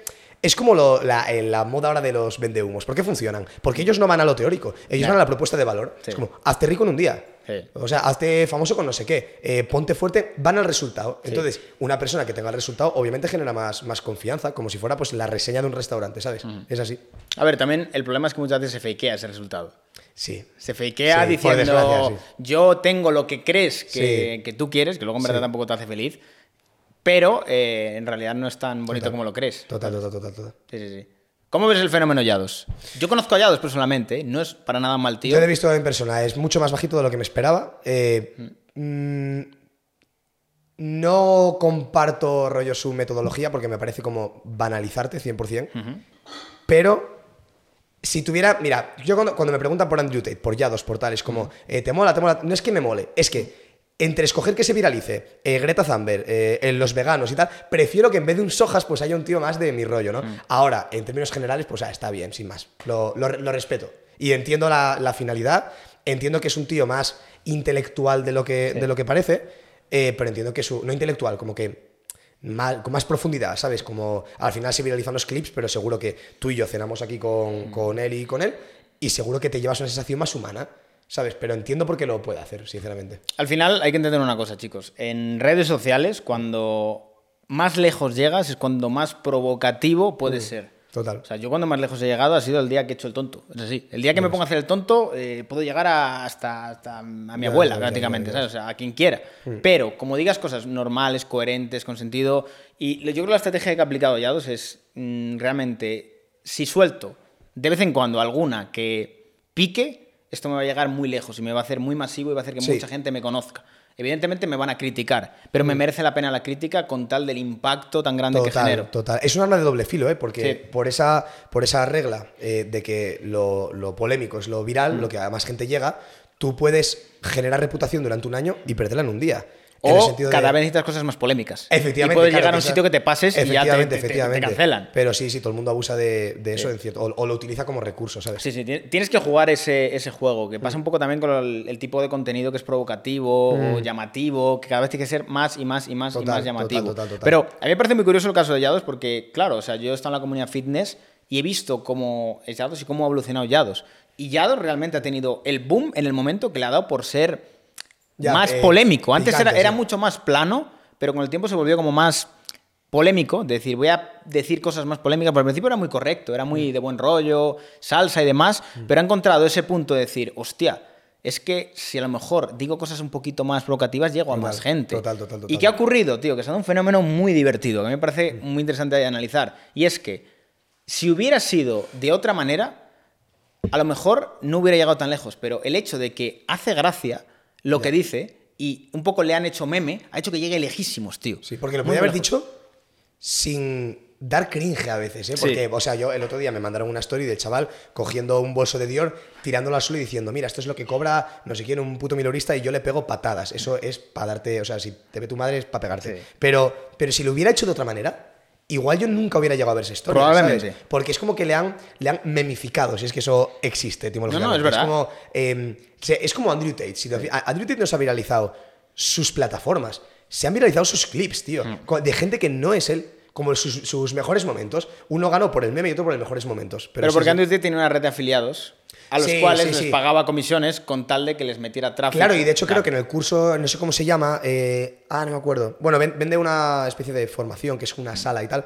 Él dice, eh, hay 10 pasos para ganar tus primeros no sé cuántos dólares. Pues uno es coger vídeos míos, subirlos y monetizarlos. Sí, ¿verdad? ¿Sabes? Ya está, ya está. No, no, o sea, realmente es, es una estrategia Mm. que, que- o sea, a ver, para, hacerte masivo es espectacular. Mm, total, porque generas un montón de incentivo de gente que haga contenido de ti. Total. Estás en todos los putos lados, todo el mundo te ve. Y al final hay muchísima gente con incentivo de que tú mm, llegues a mucha gente, porque Total. si llega mucha gente, ganan dinero. Total. Y luego encima comisionas de que te metan gente en tu Sí, formación. Win-win, es un win-win. Sí, sí, totalmente.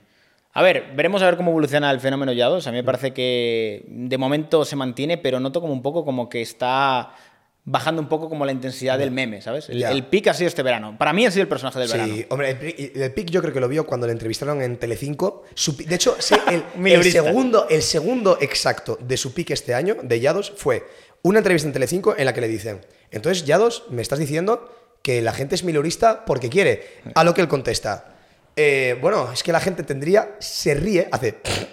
Y vuelve al personaje y dice, tendría que pensar como un emperador romano. Ese es su pick, tío. Ese fue su pick. Desde ahí todo lo que vas a hacer es, es, ¿sabes? Eh, peor que eso, sin duda. Sí, sí, sí. Yo creo que en el fondo él lo sabe, tío. Él lo Sí, sabe decir, hostia, aquí me, me estoy riendo por dentro porque sé que estoy Sí, haciendo yo, aquí. creo, yo creo que el tío está ahí con la, yo sé, con la novia, no, no me acuerdo cómo se llama la novia, está en casa y tal, y tipo, a ver, a- tengo que hacer esto, espera. bueno, tal, y luego se ríe, nada, así un personaje, tal, ¿sabes? Yo creo que es así. Sorprendente, tío. O sea, el, el- el fenómeno panza, tío. O sea, qué, qué lejos ha llegado. Sí, tío. él es como fuck, el, miro, el del croissant, tío, es que dio pa' meme, dio pa' mucho meme, ¿eh? Sí, sí, el de miro a mi izquierda, miro tal, el Lambo de pobres, el aventador, yo me acuerdo, de- yo le conocí, eh, bueno, le, le volví, ya le conocía, pero vi su imagen de ahora, su imagen corporativa de ahora, con el vídeo de el Lamborghini Aventador es de pobres. El que mola es el gallardo. Si tienes un, un aventador es pobre, si no se abre para arriba, no sé qué. Es una Además, locura, que tío. luego tuvo un enfrentamiento con Juan Faro, con ello. No sé si lo viste. Eh, sí, lo vi. Y ahora lo tuvo hace poco con Piqué, creo. Bueno, con Piqué. Piqué no entra en eso, yo creo. No, no, no. Piqué, Piqué propuso, tú lo has visto, ¿no? Pi- Piqué propuso de vender en la Kings League con el premio el curso de Yados. Y le mencionó, y luego él, él este cogió y dijo: El chaval este, el Piqué, que no sé qué, mi curso no es gratis, tío. Que sí. Yo que le queda, le queda por juntarse todavía. Hostias. ¿Cuánto, cuánto recorrido le das tú? Yo. No lo sé, tío. Así de pic de pic, yo creo que le queda medio año, sinceramente. ¿Medio año? Yo creo que le queda medio año. Y luego se quedará como una figura de. que siempre va a estar ahí, tío. Que es como, mira, como Power Explosive, pero no en ese término, sino como de. Pegó un, pet- un petardazo y ahora no está, pero sí que está. En el sentido, no está en el, Sí, en está el en- ojo está en- mediático. en otro ámbito. Claro, pero sí que es- se mantiene como autoridad, pero no como algo viral, ¿sabes? Yo creo que David se ha quedado más como una parte de empresario que tiene Sí, sí. un pasado de figura pública, pero que ha dejado de estar en el foco. También porque el fitness fue un burbujón de la hostia y además fomentado en una cosa que lo miras con perspectiva es bastante poco ética. Y es que la Total. gente tiene expectativas de ponerse fuerte de una manera que no era la que ellos creían. Total, ¿Sabes? total, Hacía total, falta otras cosas que no se sabía y es lo que provocó que una oleada de chavales que veían a unos, a unos tíos que estaban Claro. fortísimos y que salían sin camiseta por la calle Claro. de la hostia, decían, hostia, que yo me quiero poner como estos. Se, se llenaban las ferias, eh, la suplementación era, vamos, eh, todo el mundo quería suplementación, las empresas de suplementación estaban así. ¿Y qué ocurrió? Que en algún momento empezaron a salir las cosas de verdad. Es decir, hostia, si te quieres poner así, te hace falta pasar por este aro, ¿sabes? Y tienes que hacer ciertas cosas que pues tienen un precio. ¿sabes? A nivel de salud y que no todo el mundo eh, quiere pasar por, por ese aro. Y eso, a partir de ahí, por mucho que la gente diga, no, es ahí muchísima gente salió y es por ello que ha quedado como el fitness más en un nicho que ya no es tan masivo, ¿sabes? Sí, ha cambiado mucho el fitness. ¿eh? Yo me- nunca fue mi nicho y tal, aunque yo te conocí por el fitness y tal, pero, pero ha cambiado un montón, tío. Y lo que noto es, por ejemplo, muchas más chicas dentro de forma más seria. ¿Sí? Y ahora lo que veo son los chavales de... Antes había un- un- el prototipo de piscinero de 15 años. Ahora el prototipo de piscinero imita a Joan Pradels, utiliza straps y va con, el- los, eh, con lo que lleva, los BCAs o tal, y dices, vale, sigue siendo un personaje, pero ojo, es como una transición como que la gente se está enterando de que entrenar fuerza no es malo, por ejemplo, ¿sabes? Sí, la verdad que sí. O sea, al final, yo como vi el transcurso de la comunidad fitness, es que al principio había todo un mar de contenido, Mm. pero llegó un momento en el cual el contenido era como, tío, que es que, que hablamos. O sea, Ya. Hacemos otro blog de la misma rutina. Mira, mira que Fitness Boy, ¿conociste a Ernest Deep? Sí, Ernest, sí. Eh, y luego, o sea, hubo un punto en el que desaparecieron todos, tío. No Fue- desaparecieron, pero como que transicionaron. A ver, fueron poco a poco. O sea, Mm. lo que ocurrió es que con el tiempo eh, se dio un fenómeno que yo lo comenté en su momento y es, ahora mismo ya está todo tocado, está todo explotado. La única forma de crecer aquí es entreteniendo o aportando valor. No hay más. Total. O enseñas a la gente o la entretienes. ¿Cuál era el punto? Que no había tampoco mucha gente en el fitness con capacidad de entretener. Sí de enseñar, eran como muy de académicos, pero no de entretener, no tenían Ya. esa creatividad. Luego surgieron más perfiles eh, que eran más de entretenimiento. James Roca, por ejemplo.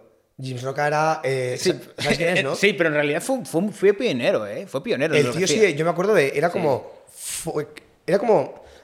como que formaba y entretenía, pero la gente. Yo creo que se interesaba más por su. Es como Carlos, por ejemplo.